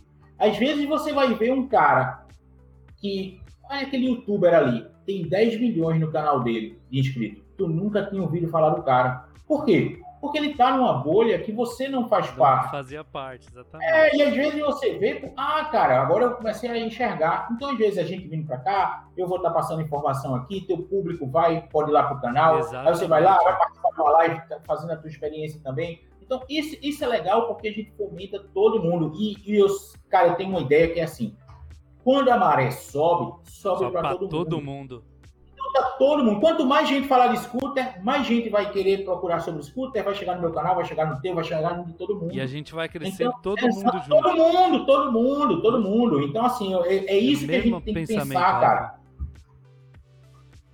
Per perfeito, é o mesmo pensamento Massa. que eu tenho. Show é... de bola. Rafa, agora uma outra, uma outra da, da, dessas questões é: eu quero que você me indica algum conteúdo sobre moto. Pode ser canal no YouTube, pode ser livro, filme, série, documentário. Eu quero que você me indique algum conteúdo sobre moto. Cara, na realidade, assim, né? Eu assisto muito conteúdo sobre moto, muito conteúdo de viagem de moto, tá? Eu sou, eu gosto muito de consumir conteúdo de viagem, porque o que eu gosto de falar é que quando você aprende com a experiência do outro, você já economiza de você ter passado por uma experiência, de vezes negativa ou positiva, porque você já está aprendendo com aquilo ali. Então, eu gosto muito e é por isso que eu gosto de fazer isso muito lá no meu canal também. E, cara, um dos canais que eu digo a você, que foi um dos primeiros que eu assisti e que eu aprendi muito, cara, é um que é um cara que faz um conteúdo. Cara, eu tenho muitos amigos, é por isso que se eu for nomear todo mundo aqui, eu vou esquecer alguém, mas eu vou elencar esse cara, porque foi um dos primeiros realmente que eu comecei a ver e que aprendi muito do que eu sei hoje da minha pilotagem na estrada, que foi o canal do Ruba, cara. Ruba é um cara que eu sou fã dele, é, eu conheci pessoalmente num salão também quando eu fui, e frequentemente eu convido para vir para o canal, porque ele é um cara que é extremamente experiente no mototurismo, ele vive isso na estrada, e ele faz um conteúdo com dicas exatamente de como você se portar da forma correta na estrada. Então, canal do Ruba, Ruba Mototurista. Então, Vale a pena procurar, vale a pena se inscrever no canal do cara, porque é muito bom. E aí eu digo, poxa, Rafael, mas o canal é de Big Trail. Cara, é só você adaptar a moto que você Exatamente. tiver. A dica vale para todo mundo. Toda moto. É isso que eu digo. Você tem que ser o cara que consumiu aquele conteúdo e adapta Filtra, ele para você. Adapta. Filtra e adapta. E aí você vai crescendo, cara. E sabe o que é legal? O Ruba hoje anda de scooter também no dia a dia. Ah, Mesmo tendo a Big Trail dele, ele começou a ver no canal e começou a andar. É Agora, cara, tem muita gente ideia, né, legal. Né, Agora tem muita gente legal que produz conteúdo aqui na internet. Como eu falei, se eu for nomear, vou esquecer Sim, alguém. E aí então, não, não, seria legal, não. Eu vou conferir e o link dele vai estar tá aqui na descrição desse vídeo Massa, também. Cara. E Rafa, pra gente finalizar, eu quero que você fale para nós em uma frase o que significa andar de moto para você? Cara, andar de moto é interessante, né? É, que andar de moto, depois que você começa, isso daí não vira, não consegue ser uma frase, mas andar de moto é aquela famosa frase que moto é vida, né? Já dizia o meu grande amigo Amaral, instrutor, infelizmente ele partiu dessa, não foi por conta dessa de moto, ele estava doente, mas ele dizia isso. E ele era um cara que focava muito na técnica e ensinar a técnica da condição de pilotagem. Então, velho, essa frase nem que seja clichê, mas é verdade. Moto é vida. Depois que você começa a viajar, a sua vida ela expande de uma forma absurda, cara.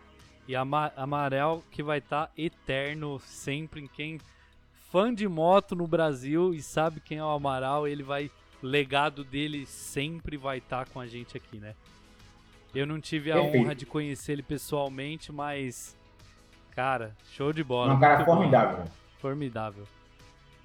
Rafa, cara, é, não sei como te agradecer. Eu falei para você em off e agora eu quero falar aqui para todo mundo saber. Não tem como, galera, hoje um canal de que você começa um canal para falar de scooter que não se inspire de alguma forma nesse monstro aqui. É, o Rafa, cara, eu é, eu tô realizando um sonho, Rafa. Eu tô falando com um ídolo. Nunca imaginei estar tá aqui trocando essa ideia com você. E, cara, é. Obrigado. Eu não, não tenho outra coisa pra, pra te falar, cara. Velho, não, eu que agradeço, como eu já disse, eu agradeço a oportunidade de estar aqui de falar do que a gente gosta, de falar de scooter, de falar de como pilotar sempre de forma consciente. Quem sabe a gente está também incentivando alguém vir para o mundo das duas rodas e vindo de scooter, cara, vai ser muito melhor. Eu que agradeço a oportunidade de estar aqui, cara, e você também faz um conteúdo de extrema qualidade. É, e continua, cara. Continua, não para de publicar teus vídeos, vai fazendo. Eu acho que acredito que a gente tem um mercado muito bom para crescer bastante. O brasileiro, já que você faz um. Porque você acaba. Você está aí, mas acaba fazendo vídeo para o mercado brasileiro aqui, sim, que você faz sim. em português. Então, assim, é, o mercado brasileiro está crescendo bastante. A scooter hoje ela já se tornou realidade aqui no Brasil e quanto mais marcas e mais modelos a gente tiver, melhor. E quanto mais produção de conteúdo de qualidade para instruir a galera a comprar da forma correta, melhor ainda. Então, eu te parabenizo por ter feito o canal Muito também. Obrigado. E vamos embora, velho. Eu acho que o que a gente tem que fazer é andar de moto. Exatamente. Se tudo tá ruim, anda de moto. Se tudo tá vamos bom, embora. anda de moto que melhora. Tudo melhora. Tudo melhora. Galera, é, o link do canal do Rafa, todos os links que a gente citou, vai estar tá aqui na descrição desse vídeo. Se você estiver escutando a gente pelo Spotify, também vai estar tá todos os links aqui no Spotify, tá? Eu quero agradecer do fundo do coração todos vocês que nos assistiram, que nos ouviram. Rafa, obrigado mais uma vez. Valeu, meu velho. Eu que agradeço a presença. Quando e... quiser, estamos por aí. Se tiver algum ah... outro tema também que queira, Tô à disposição sempre, cara. Dava pra pra... scooter, pode me chamar. Eu conseguia ficar aqui quatro horas a mais conversando com você de scooter, Rafa. Eu fiz a live de 24 horas, viu? Então eu fico 24. Se quiser aqui direto, a gente fica o dia inteiro, meu amigo. Simbora. Simbora, vamos marcar isso aí de 24 horas. Galera, um gigantesco abraço para todos vocês, um gigantesco abraço, Rafa, e que o vento esteja sempre ao nosso favor, hein? A gente Valeu. volta. Muito legal esse papo que a gente teve com o Rafa, né? Então assiste esse outro bate-papo incrível que eu tive com meu amigo NetHouse, que eu tenho certeza que você também vai gostar. Lembrando que todas as redes sociais do Rafael Cantarelli estão aqui na descrição. E se inscreve no canal Papo de Scooter que você não vai se arrepender. Siga o Cafeína Motocast no Spotify e, é claro, se inscreve aqui no canal Scooter Boy e também no canal de cortes do Cafeína. Um gigantesco abraço e que o vento esteja sempre a seu favor.